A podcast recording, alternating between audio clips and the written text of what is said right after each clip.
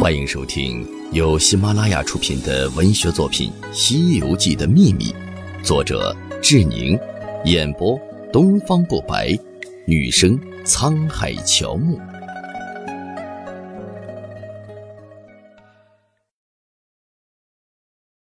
第四十九章：武装观镇元大仙的秘密二。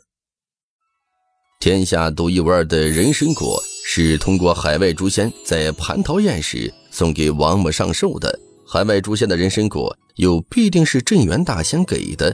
镇元大仙没有资格或者不愿参加天庭安排的蟠桃会，但是他又想与天庭不断的交往，故此通过参会的诛仙将人参果赠送王母，表示心意。